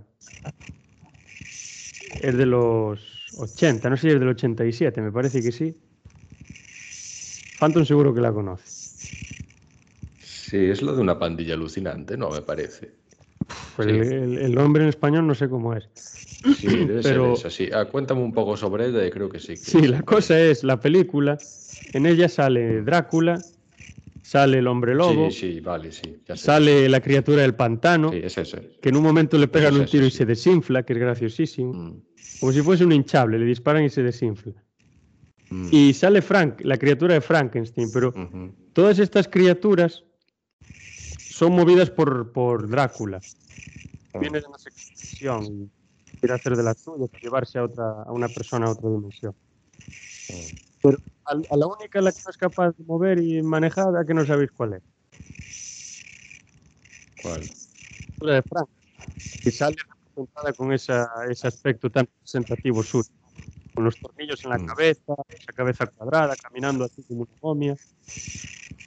Y lo que hace esta mm. criatura es ayudar a la gente a salvar me acordé ahora, me parece muy, muy curioso, que prácticamente está como, ¿cómo decirlo? representando la esencia de la criatura en el primer momento de la novela, cuando entabla conversación con, su, con ese amigo que hace. Se corta un poco, ¿eh? Sí, y bueno, así comentar por encima que en un capítulo de bola, la bola, Bolas de Dragón, cuando Son Goku pequeño está intentando luchar contra un general de no sé qué ejército, general rojo o algo así, no me acuerdo cómo es. Pues hay un personaje que está inspirado en Frankenstein y hace las mismas cosas que él y habla como él y demás. Extrañable el personaje, no sé si os acordáis de él. Sí, sí, pero bueno, ya de eso hay muchas cosas. Yo puedo comentar, pues, por ejemplo, en los cómics hay mucha, hay bastante presencia de Frankenstein. Hay, de hecho, incluso, o había, porque creo que ya no se publica, un cómic que era un grupo como lo que has contado de la película, pero básicamente eran buenos. Era Frankenstein, hay un, está la momia, hay un hombre lobo, una vampiresa y tal y cual, y se dedican a combatir mm las fuerzas del oculto o también hay personajes, mm, héroes o villanos en TVOs que están muy, muy inspirados por el, por el personaje de, de, Frankenstein o por lo menos por la visión que tiene la gente de, de él, casi más que del propio libro.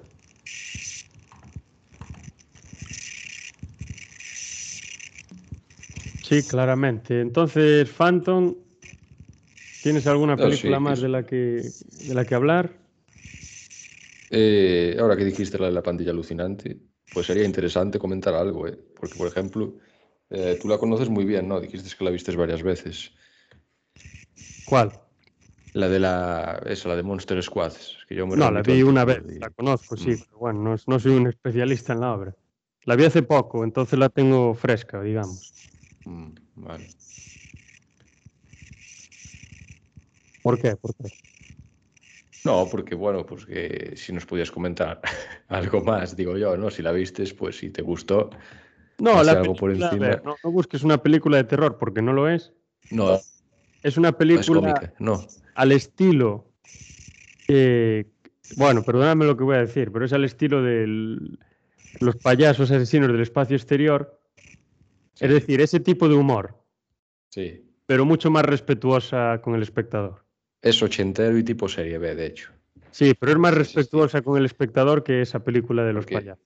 Yo, si no me equivoco, el director, sí, es Fred Decker y este hombre hizo la del terror llama a su puerta. No sé si tú la vistes. No, eso no la vi. Pero digo, esta película tiene un argumento y te puede gustar más o menos. Es, es de humor, pero tiene un argumento. Dices, va a alguna parte.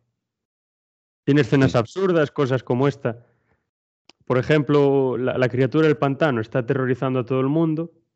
De repente aparece un niño comiéndose unos helados y se le acuerda que tiene una escopeta detrás, la coge, le pega un tiro en la cabeza y se desinfla y se escucha como si fuese un globo al desinflarse. Pero bueno, esos elementos son más para hacer lo cómico que otra cosa. Yo le recomendaría para ver, pero no busques una película de terror profunda ni busques tampoco una adaptación ni de Frankenstein, ni de Drácula, ni de nada por el estilo. Ni busques una criatura del pantano mejor interpretada que la original porque es igual de mala. Es un recopilatorio cómico, entonces, sí, Sí, prácticamente sí. Sí. Sí. Luego, bueno, no sé si Daniel quiere comentar algo de la del pequeño Frankenstein, el joven Frankenstein. Hombre, a mí me parece un, clásico de la comedia americana, bien escrita y con, buenos actores, sobre todo el protagonista, Jim Wilder.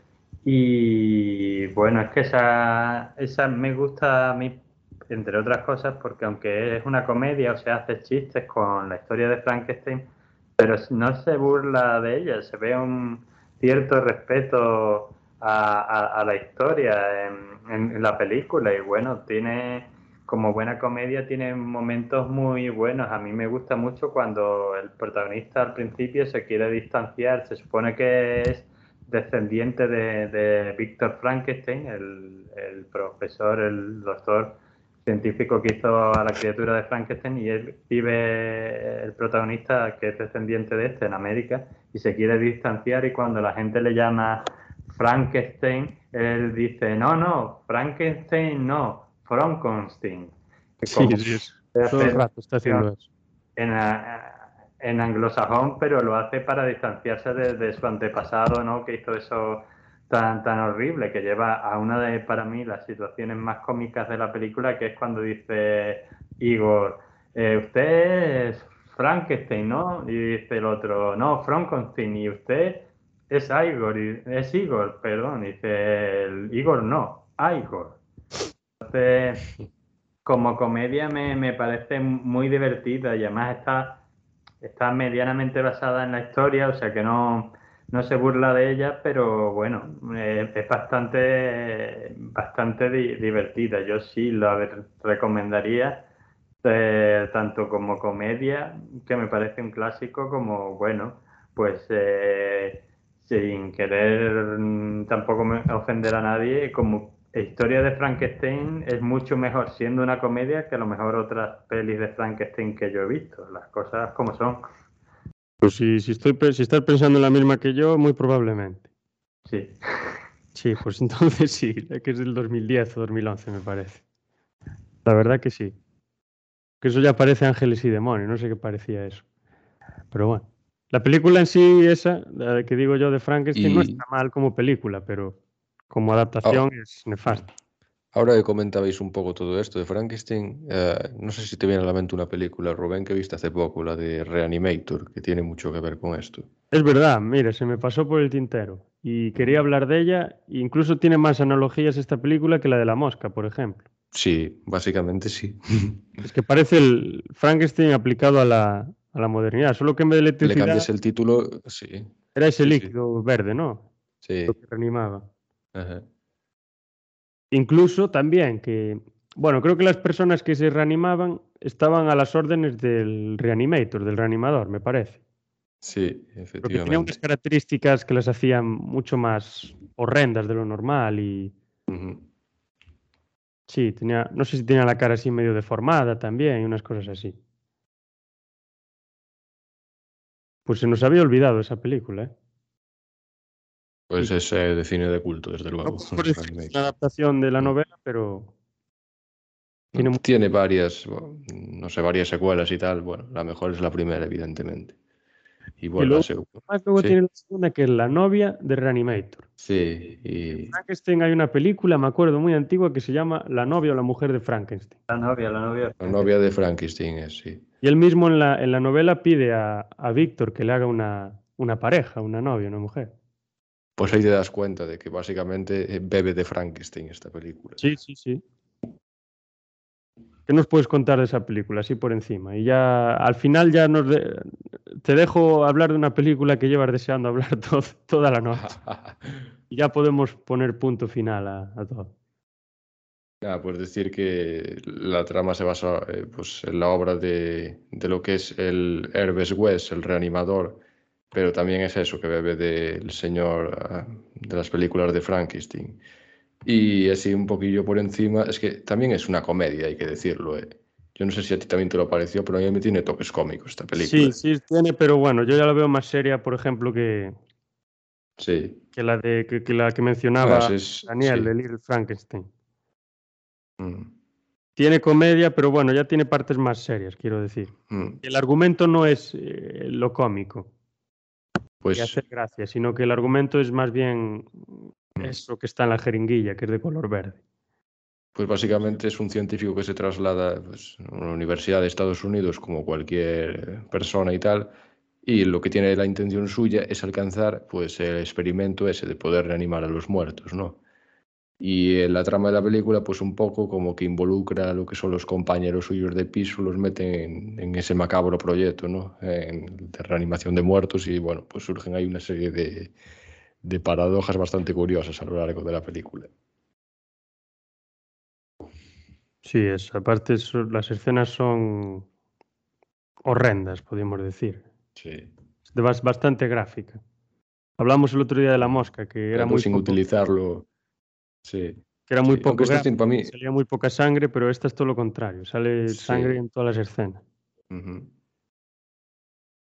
Pero en sí, bueno, es un poco, no sé, a mí la mosca en ese sentido me parece un poco más seria. No sé si sí, no, no, no, sí. hombre, mucho más seria, no hay color. Claro, entonces por eso. Este argumento está más, es más caótico, no está tan bien llevado como en la mosca. En la mosca se ve que, que tienes una que va por puntos, A, B, C, D, F, y al final llegan al Z. Este no sabes dónde están los puntos, ni si la línea es recta, ni si está torcida, va un poco a trompicones. Mm. Sí. Y luego, pues si quieres, ya comentamos sobre esa película, polémica, y ya podemos poner punto final al podcast. No sé si estáis preparados, Daniel y Joja, para, para escuchar lo que Phantom va a decir. Si no estáis preparados, poner, tapar los oídos o silenciar o lo que sea.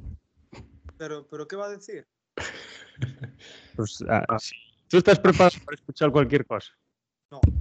No a hablar de pirámides ni, ni de alienígenas, pero a hablar de, es de algo extravagante.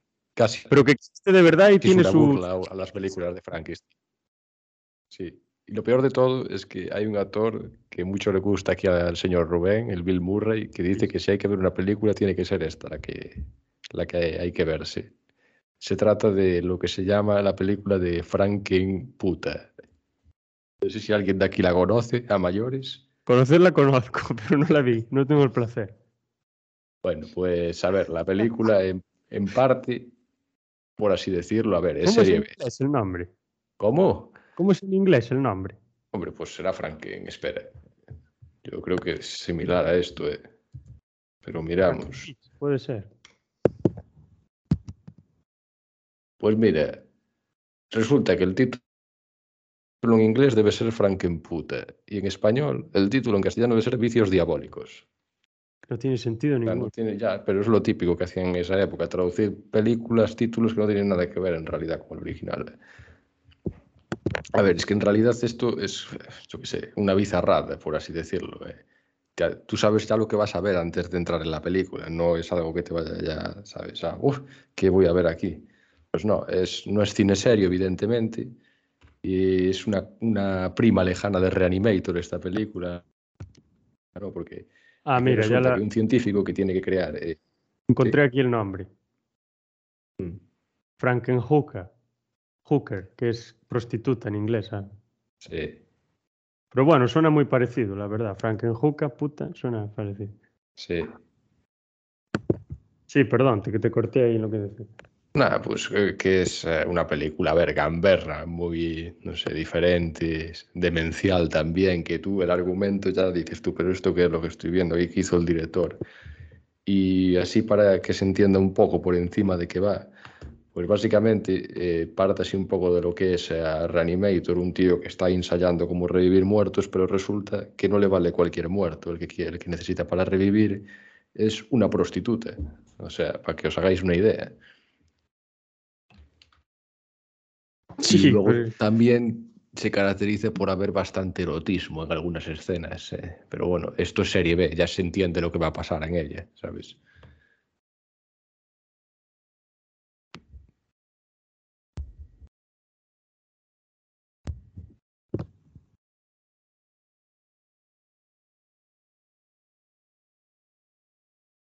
Sí, bueno. Eh...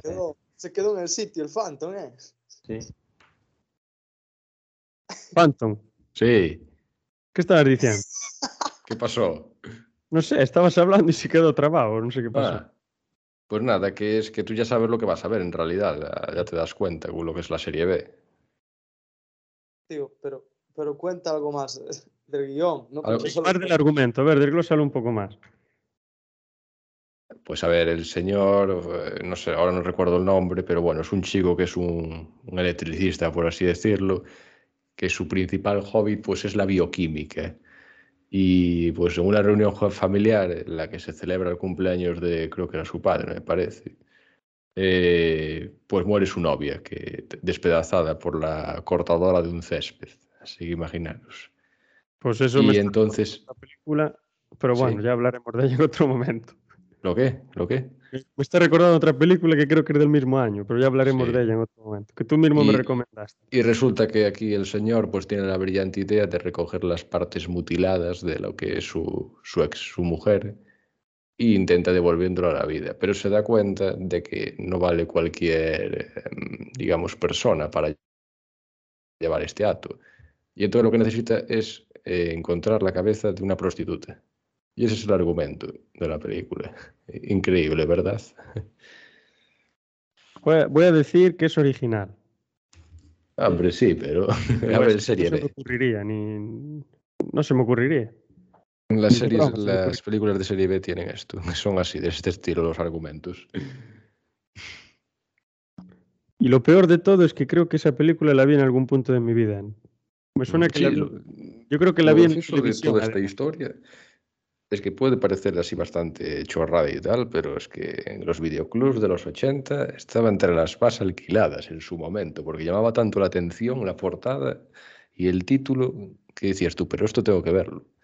Y hoy en día en Amazon, que es donde principalmente se vende y no es por hacer la propaganda ni nada, la película te la venden a 14 euros y algunos especuladores te la ponen ya más de 20 euros, porque como es ahí una obra, sabes, de pocas eh, unidades, pues ya te lo venden como una reliquia para que quiera verla, porque por internet es difícil encontrarla, que es lo peor. Tú me dijiste que esa fue tu primera película en Blu-ray, ¿no? Sí, Madre mía, pues empezaste bien la, la- la colección. Hombre, la verdad es que te lo paras a pensar y dices tú, mira lo que tengo aquí, esto en cualquier momento se puede convertir en un tesoro y lo va siendo poco a poco. Yo, yo lo que me pregunto ahora es Sí. cuántos ceros a la derecha le habrán puesto en el cheque que le dieron a Bill Murray para decir eso. Es- Sí, es lo que más llama la atención, que él dice que si hay una película que hay que ver una vez al año, sea esta. No, no, no soy capaz de concebir cuánto le han pagado para decir eso. Yo, sinceramente, creo que no estaba en su sano juicio, pero bueno, vale, pues estaría en una fiesta o algo y soltó esto, ¿sabes? Si alguien lo recogió. También hay que pensar, yo no sé si será, pero que Bill Murray es cómico y lo peor También, que se sí. puede hacer en esta vida es tomarse en serio a un cómico. O sea, eh, a lo mejor lo dijo en serio, a lo mejor le pagaron por ello o a lo mejor pues lo dijo por echar unas risas, como si a mí me pregunta ¿Cuál es la mejor película que me recomiendas para ver? Y digo cualquier chorrada o la primera película que se me viene a, la cabeza. O sea que no hay que olvidar que es un cómico. Sí, pero lo- desde este, sí, lo curioso es que el- esa frase sale en la, en la portada de la, de la película.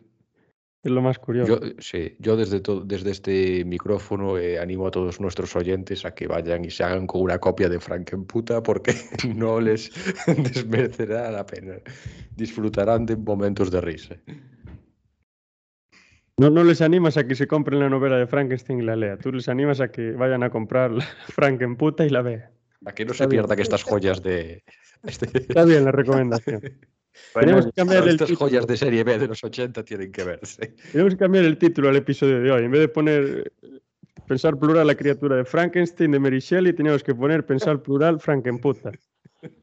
Y todo lo que dijimos hasta, hasta hace cinco minutos era secundario, era una introducción a esta película. Todo se ha venido abajo después de esta película.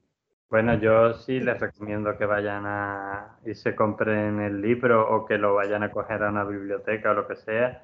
Pero bueno, también se pueden ver cualquiera de las películas que se han basado en, en el libro. Pero sí, yo creo que la lectura del libro es importante. Pero bueno, eh, el cine con unas películas mejores y otras peores, pues tampoco es despreciable. También hay, hay grandes obras y luego también, pues, pues películas que no tienes por qué tomarte en serio, pero que si te hacen pasar un buen rato, pues bueno, bueno, bueno está. Pero sí, yo sí recomiendo que la gente se lea el libro. Lo único consejo que le daría que aunque el libro es cortito, no es una novela para leerse eh, rápidamente, es una novela para leer con calma porque mm, como que tiene muchas interpretaciones y muchas cosas. Yo es uno de los pocos libros que me he leído más de, una vez y cada vez que lo he leído he sacado cosas nuevas. O sea que, bueno, como libro me parece, a mí es que me gusta mucho, por lo que me parece una joya. Pero bueno, ya esa es mi opinión personal. Sí, no, y yo lo comparto. Bajo mi punto de vista también es una de las mejores novelas que, yo leí. Y aparte que dices tú que sí, que es denso y tiene muchas interpretaciones, pero también se agradece que es un libro que está escrito en un lenguaje muy claro y muy sencillo. No, es, no busca la complejidad como otras novelas que existen y otros, incluso libros, ensayos. Se me viene ahora a la cabeza Hegel que es que parece que escribe en jeroglifos en vez de en alemán. es incomprensible totalmente. Y él mismo se vanagloriaba de ello, no, mis escritos son difíciles porque esto te requiere un esfuerzo. Claro, requiere un esfuerzo, pero no tengo tiempo infinito para leer tus libros y para esforzar. Pero en el caso de Frankenstein sí, es muy claro. Y aparte de ser claro, es interesante, denso y demás. Y yo creo que hoy en día, si hacemos una lista de las, de las 10 o 15 novelas indispensables que cualquier ser humano occidental tiene que leer, pues yo creo que podríamos introducir la de, la de Frankenstein. No sé qué pensáis vosotros. Sí, yo lo haría. De hecho, está, si yo hiciera una lista de, tú has dicho 15, pero si yo hiciera una lista de mis 10 libros favoritos personales, por ejemplo, estaría dentro. Pero si lo ampliamos ya a toda la sociedad humana o a toda la... Sí, pues sí, personalmente sería uno de los libros que yo, de las novelas que yo introduciría. Sí, no sé qué pensáis vosotros, Joja y Phantom, sobre esta obligatoriedad de lectura. Sí, claro que, claro que sí. Como ya venimos comentando a lo largo del podcast, es un espejo de la naturaleza humana, por así decirlo, ¿no? Sí, sí, sí, totalmente y para mi punto de vista, para el cine ha sido fundamental.